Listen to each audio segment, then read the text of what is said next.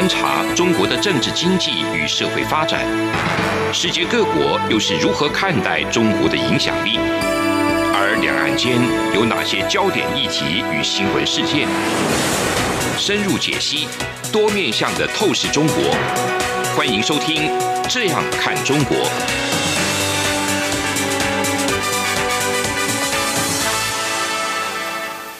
各位听众，你好，我是主持人张正霖。您现在收听的是中央广播电台《这样看中国》节目，张振霖时间。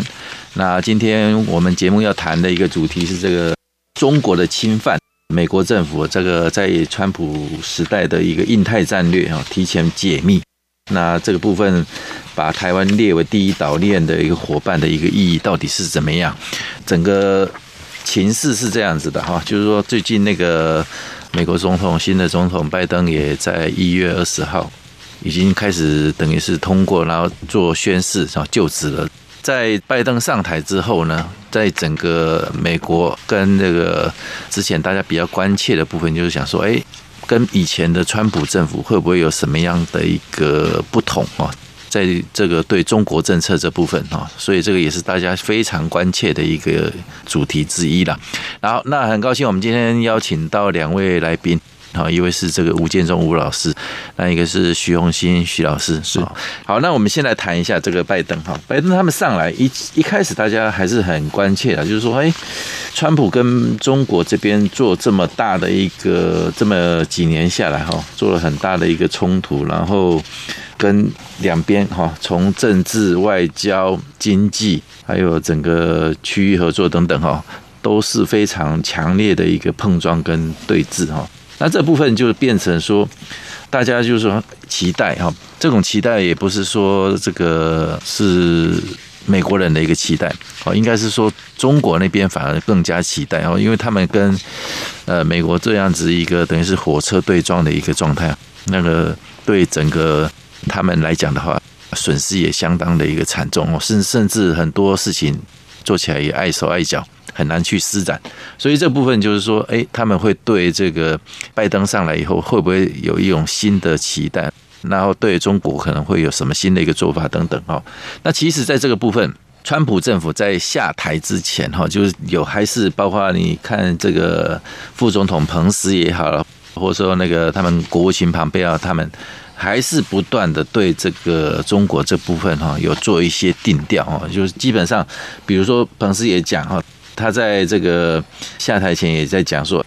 他去这个加州的一个海军基地做视察的时候，跟那个加州的那个军官士兵哈，他们发表谈话就特别去强调，随着新政府即将就任哈，那他们美国人哈就必须还是要很清楚的记得，想要维护自由。那当然就必须要永远保持警戒。那提到中国，中国大概他是认定定调是说，中国就是下定决心要用军事挑衅啊、债务外交等方式啊，那对整个印太地区来做一个控制。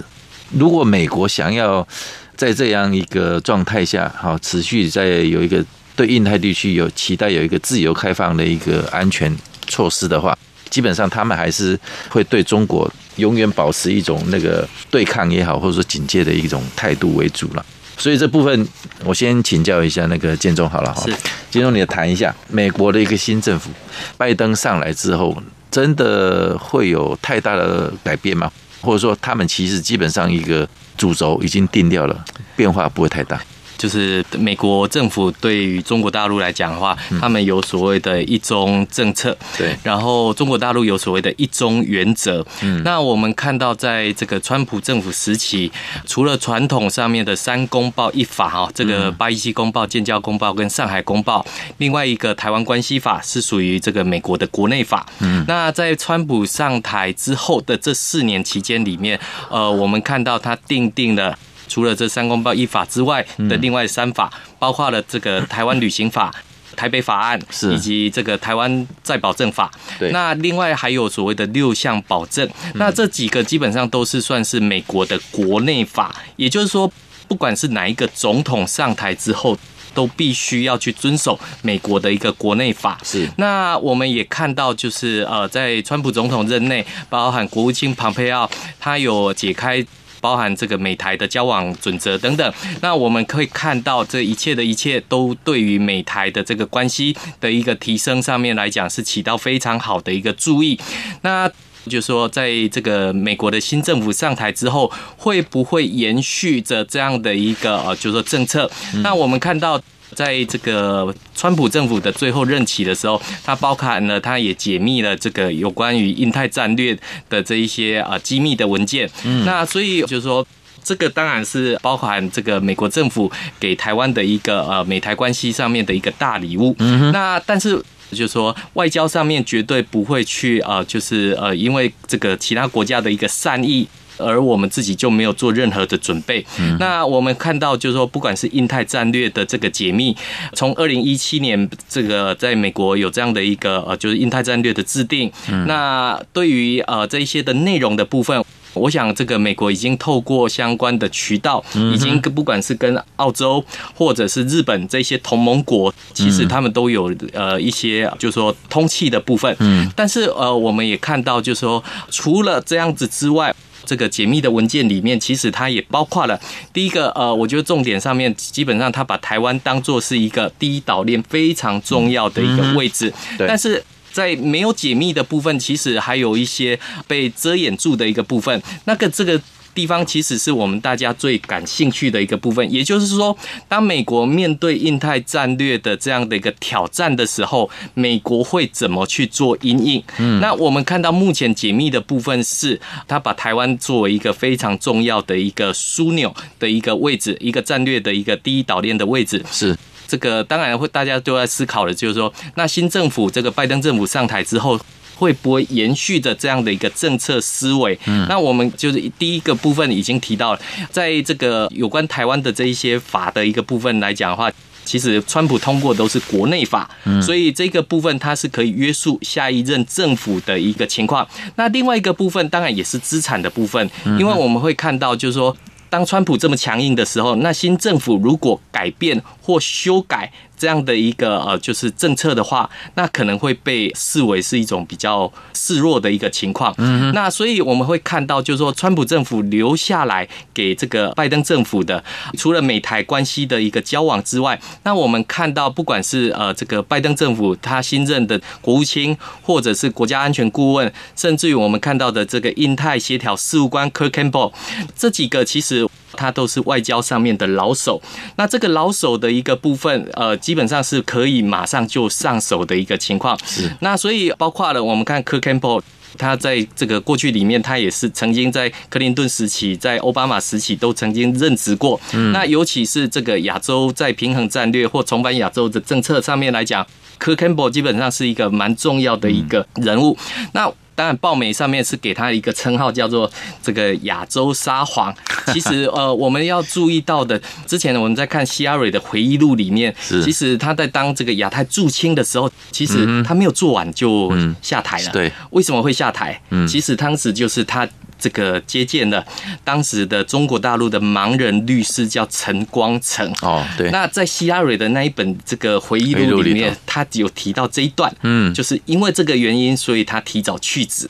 他的主张或者说他的态度，甚至是比美国政府走得更前面。是，对，应该是这样讲，对不对？所以我们会看到，就是说，对于这个印太战略事务官的这样的一个。抬头或新任的这样的一个职务里面，其实我们会看到他。等一下，呃，也许还可以再谈到他的一个重要性的一个部分。但是我们如果从主轴上面来看的话，对，从这个川普政府一路过渡到这个拜登政府的一个部分，我想在美国的政策延续性上面来讲的话，其实美台关系的交往是对这个美国或者印太地区是有利的一个情况。所以我们会看到，就是说。几个人事里面，我们知道这个呃，拜登政府的新人事，他必须要经过参议院跟众议院的这个听证同意之后，所以我们看到这些听证会里面，其实参众两院的议员也都是在问，几乎一致性的都在问，也在也在主张要对台湾有有所能捍卫台湾这个立场。对对对，好，这个部分也有一种讲法哦，要请教一下红信哦。是。就经过这么多年了之后，跟中国之间的一个交锋哈、交手哈，那既定的一个模式或者说一个情势已经就放在那边了嘛哈。是。那拜登上来是不是可以做一个其实川普已经帮他打了一个基础在那边，或者说甚至已经前锋哈在前面前线已经帮你杀敌杀了一片血流成河。那反而你拜登上来之后，可以所谓的顺藤摸瓜，然后让这个顺着川普的造的这个势。然后对中国可能还是可以采取到一些之后可能做采收的一个动作是好。那刚刚那个建中也有讲到说这个第一岛链呃密件的一个公布，其实这个部分啊，这个印太战略的一个内容，其实澳洲广播电台先取得取得这个资料，然后做一个公布。那比较有意思的是，以前如果照这个这个文件是被列为机密的话哈，它通常对外的解密的时间不会这么快。可能要等个几十年，是那这一次等于是提早了几十年就把这个解密的动作做完哦。也有人认为说，这中间呢也有一些政治的一些谋算哦，非常的一个不寻常。是啊，那个红星你怎么来解读？是没有错哈。一般来讲，这个外交机密档案哈，对，呃，我们所了解的是大概都是三十年原则哈，才才会公布，是才会解密公布啊哈。这个是一般我们所知道的，但是没有想到这个有关川普时代在最后就是下台之际呢，他突然的解密了这个 印太战略哈，这样子的一个非常重大的。一个外交档案哈，所以这个当然我们有很多的揣测啊哈，但是我倒不这么看呐，这个揣测也无用了，而只是说，我只是想着说，川普在下台之际为什么要提前公布这份档案？其实就是如刚刚主持人也提到的，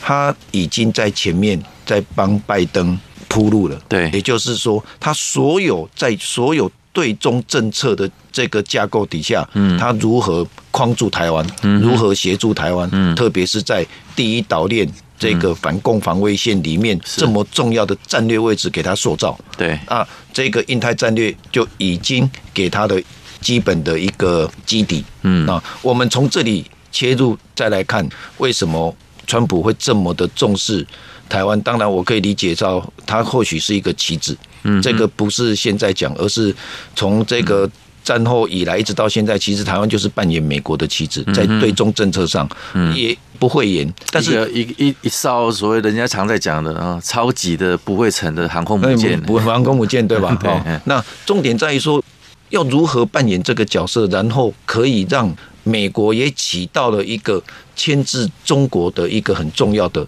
呃，角色。角色对，嗯、那也就是说，这个变成互相利用，嗯，那互为其角，台湾跟美国互为其角，其实都在针对中国，也互蒙其利了，也蒙互蒙其利，的确，所以在川普最后任期，其实已经在打下了这一些对中政策的基础之上，那拜登其实很好的，他只要顺着嗯。这个基础，然后我只要继续的维持现行的。对中政策，那我就立于不败之地。至少在对未来的这个习近平，他可能出招，说了很多。那至少这个我们可以理解到，拜登在对中政策上，他不会有任何的这个损失，因为川普已经帮他框好了。对，特别是在对台湾。这件事情上，已经在告诉北京，嗯，他在印太战略里面是非常重要的一个位置跟角色。川普时代最惨烈也不过就这样了啦，再惨烈下去就是要真的是打仗了哈，是就那个兵戎相向了哈。那所以如果是用所谓的一些传统的外交手段啦，或者经贸谈判啦等各方面的一些一些手段来斡旋的话，差不多中国跟美国已经到了在川普时代已经到达极致了。是的，OK 好。节目进行到这里，我们先休息一下。这里是中央广播电台《这样看中国》节目，节目稍后回来。从两岸、国际、历史文化与财经等角度透视中国的《这样看中国》节目，每周一到周五晚间九点三十分到十点在中央广播电台播出。如果您对《这样看中国》节目有任何收听想法或意见，欢迎寄信到。台北市北安路五十五号，也可以透过电子邮件的方式。节目有两个信箱：二零二零 at rti 点 org 点 tw，或是二零二零零二零三 news at gmail.com。再次谢谢听众朋友们的收听与支持。请持续锁定每周一到周五晚间九点三十分到十点播出的《这样看中国》节目。各位听众您好，我是主持人张振林。您现在收听的是中央广播电台《这样看中国》节目，张振林时间。那我们上一个阶段对这个美国提前解密这个印太战略的这个部分讯息哈。大家都嗅到了，就是其实不太寻常哦，有非常巧妙的一些意义在里头。那这份解密的文件里头，其实有一篇评论也有稍微提到一下哈。那我想说，请这个建中这边再加以做一些那个解读跟演绎哈。那这边有讲到说，美国提前解密印太战略，其实有五大重点哈，大家可能要特别去留意。那有讲到这个部分，就是说，其实这也证明了说，蔡政府。在最近几年以来，经营台美关系上面获得一个比较实质的一个成果哈，那也凸显这个美方近三年多来对台湾越来越重视，那伙伴关系啦，还有证明我们的这个台湾的外交策略跟台美互动的策略是相当的成功哈。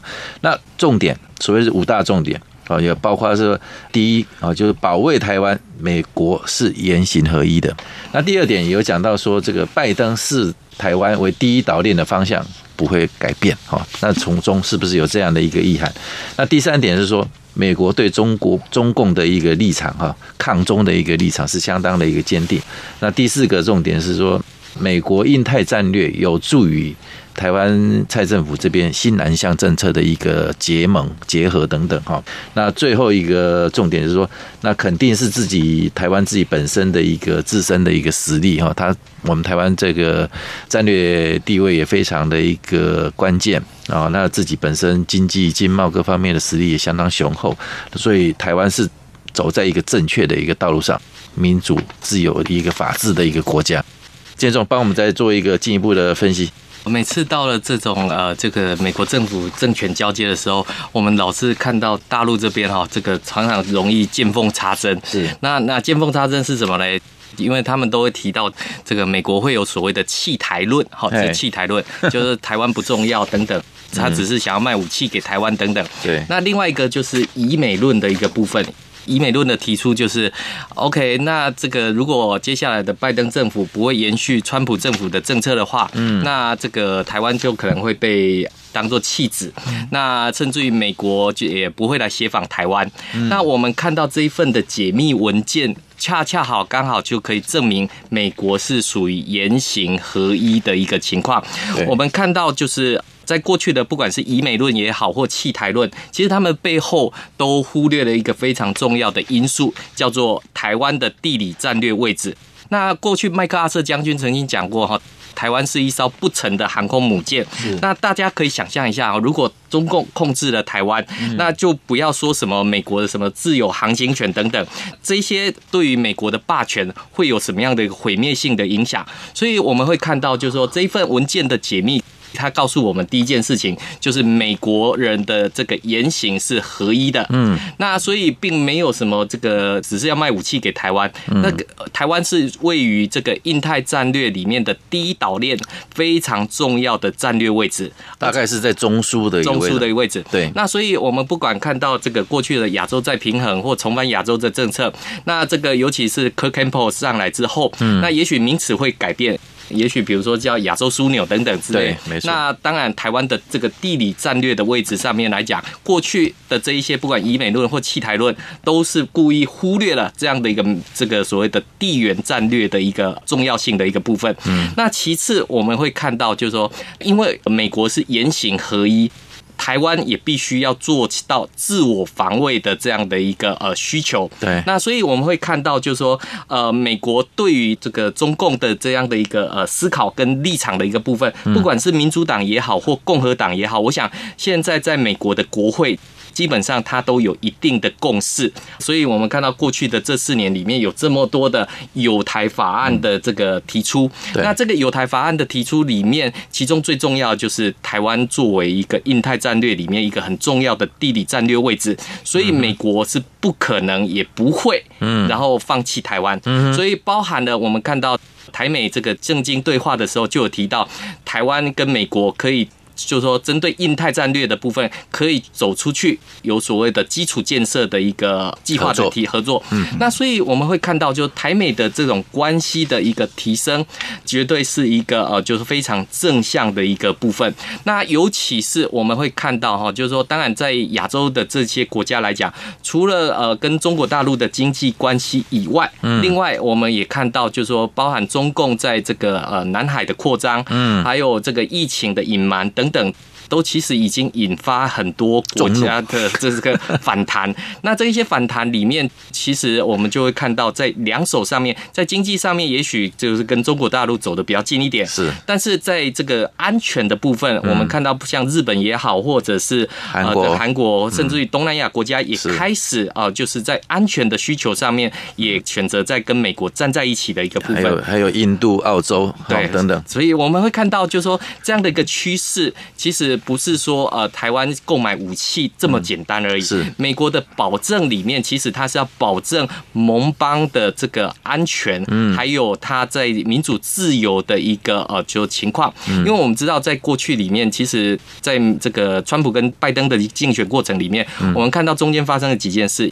一个就是。港版国安法的通过，还有这个新疆再教育营的部分。对，那我们看到拜登的立场发生了这几件事情之后，其实我们会看到这已经挑动这个拜登的这种民主神经。嗯，所以我们看到在拜登在他的就职大典上面，他特别强调美国要重拾这个民主的这样的一个价值，普世价值，普世价值的一个部分。所以我们会看到民主同盟跟经济之间。它是有办法取得一个平衡的一个情况，那所以我们可以看到印太战略的一个提出或延续，嗯，这个台湾绝对是美国一个很重要的位置。那所以我们看到在蔡总统上来之后，包含像新南向政策等等，那这个基础建设还有台商的投资等等，我们已经走在很多国家之前，嗯，不要把所有的鸡蛋都放在同一个篮子里面。所以我们会看到，就是说这几个优点里面。包括了台湾的新南向政策是被镶嵌在这样的印太战略的一个重要位置，所以从解密的资料里面可以看到，就是说台湾的重要性在这个地方。那没有解密的部分，当然就是如果中共去挑战这样的印太战略的话，美国跟盟邦要去怎么做因应？那这个当然也是现在大家比较好奇，就是呃还没有解密的一个部分。是，但是透过解密的这件事情。我们看到川普政府跟这个拜登政府的这种所谓的外交交接里面，留下了一个很重要的资产，嗯，给这个拜登政府。所以我觉得就是说，站在这个基础上面来讲的话，普世价值还有所谓印太战略的部分，都是民主同盟国家是可以发挥的一个地方。那所以呃，我觉得就是说，台湾有这样的一个优势，我们看到这一些周边的国家也开始重新跟台湾，不管是在防疫。或者是这些基础建设上面来讲的话，开始可以有一些合作的空间。比如说，我们看到美台的教育论坛里面，这个美国人要学中文的话，要来台湾学，可以来台湾学。没错。所以我们会看到，其实，在过去里面一些可以合作的一个部分，现在都开始重启合作，会扩大。未来是应该是会扩大深化。对对对，这个。所以，我我会觉得说，从这个角度来看的话，其实印太战略它不仅仅只有就所谓的围堵的这样的一个思维，它更重要是一个结盟的一个概念。OK，好，那个建中的分析相当的一个深入跟精辟哈。那其实这个所谓的印太战略这个机密文件的部分，我们也回过头来看一下好了，就是说请教一下红星。是，那我们用中国的角度来看哈，那中国他们自己自己怎么来？看这件事情哈，那当他们他们这个赵立坚嘛哈，就是他们的一个外交部的发言人，就针对这部分做了三点的一种陈述了哈，就是说他认为那个美国他也承认这个机密文件视为真嘛，所以他就针对这个机密文件来做一个回应啊，说美国其实他们犯了三个错误，第一个错误他说他的解释，他们的想法就是说这是一个冷战思维的一个突出哦。对军事对抗的色彩相当的浓厚哈，然后美方热热衷搞这个拉帮结派、搞小圈子等等哈，这是第一点。那第二点，他讲到赵立坚讲到说，美国也严重违反了，就是说对在台湾问题上面对中国曾经做出的一个所谓的承诺，呃，就一个中国的一个承诺哦，他有这样做这样的一个诠释。那最后一个错误就是说，他认为美国在恶意扭曲、歪曲这个中国的一个周边政策，渲染中国威胁论哈等等这样子的角度跟讲法哈，我觉得我们这边看起来是比较在做一些澄清啊，或者说诡辩了哈，因为你中国。所谓的中国威胁论，人家看的哈不是说你嘴巴讲的什么东西，而是看你做了什么样的一个动作嘛。嗯，那非常的清楚嘛。刚刚讲的这三点，其实就是因为你中国的威胁事实都是存在的，所以美国这个印太战略的那个第一岛链的这个部分哈，会把它放进去，会把台湾放进去，有它的一个实质的一个意义，跟有它的一个依据所在。好，那这部分红信来帮我们再做一个解读。我们可以知道赵立坚他所说的话，其实都是真的。嗯，理由很简单，嗯，因为他自己中国在成立在二零一三年习近平上来之后，开始在促成这个“一带一路”这件事情，其实也在拉帮结派。嗯，所以要怎么样来看待说美国为什么，特别是在奥巴马后期，然后一直到川普这一任四年。对于中国的这个威胁论，威胁到美国霸权的这个地位的时候，美国的反应，从美国的反应，你就可以理解到，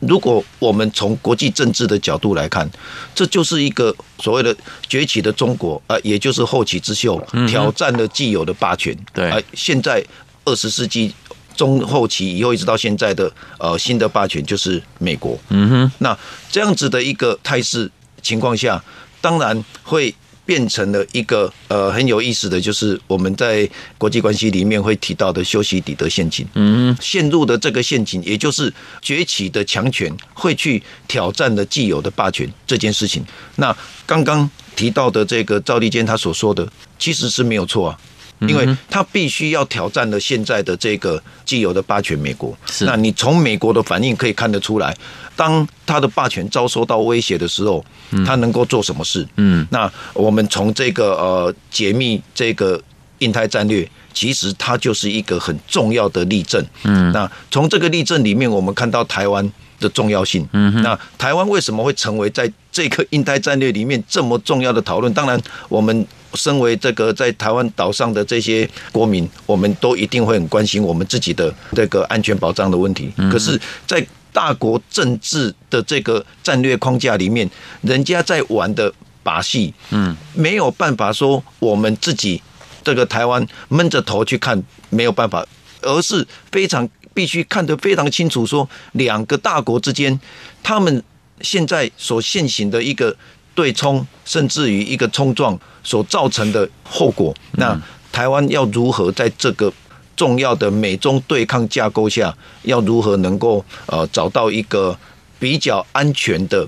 一个范围？嗯，所以。当然，这个解密的这个印太战略里面有提到有关蔡英文总统的这个新南向嗯政策哈，所以这个我们可以理解到说，呃，美国也把新南向政策美的蔡英文总统的这个新南向政策也包设在印太战略里面。OK，这个很清楚的了哈，事实事实是这样子，我们常在讲一句话嘛，若要人不知啊，除非己莫为哈。那中国的这个狼子野心呢，就是说大家看在眼里，所以才会有这么多的一个动作。好，非常感谢今天两位的精辟的一个分析。节目进行到这里，告一个段落，谢谢，谢谢。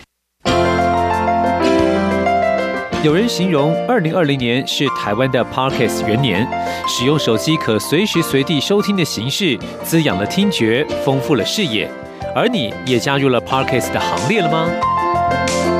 央广新闻部制播的众多精彩节目，陆续在各大 Podcast 平台上架，包括《早安台湾》、《两岸 ING》、就要听晚报、这样看中国、张振霖时间、蔡明芳时间，还有这样看香港、舍之岂能藏乎？想跟你聊聊天，以及港式大排档节目，通通随点随听。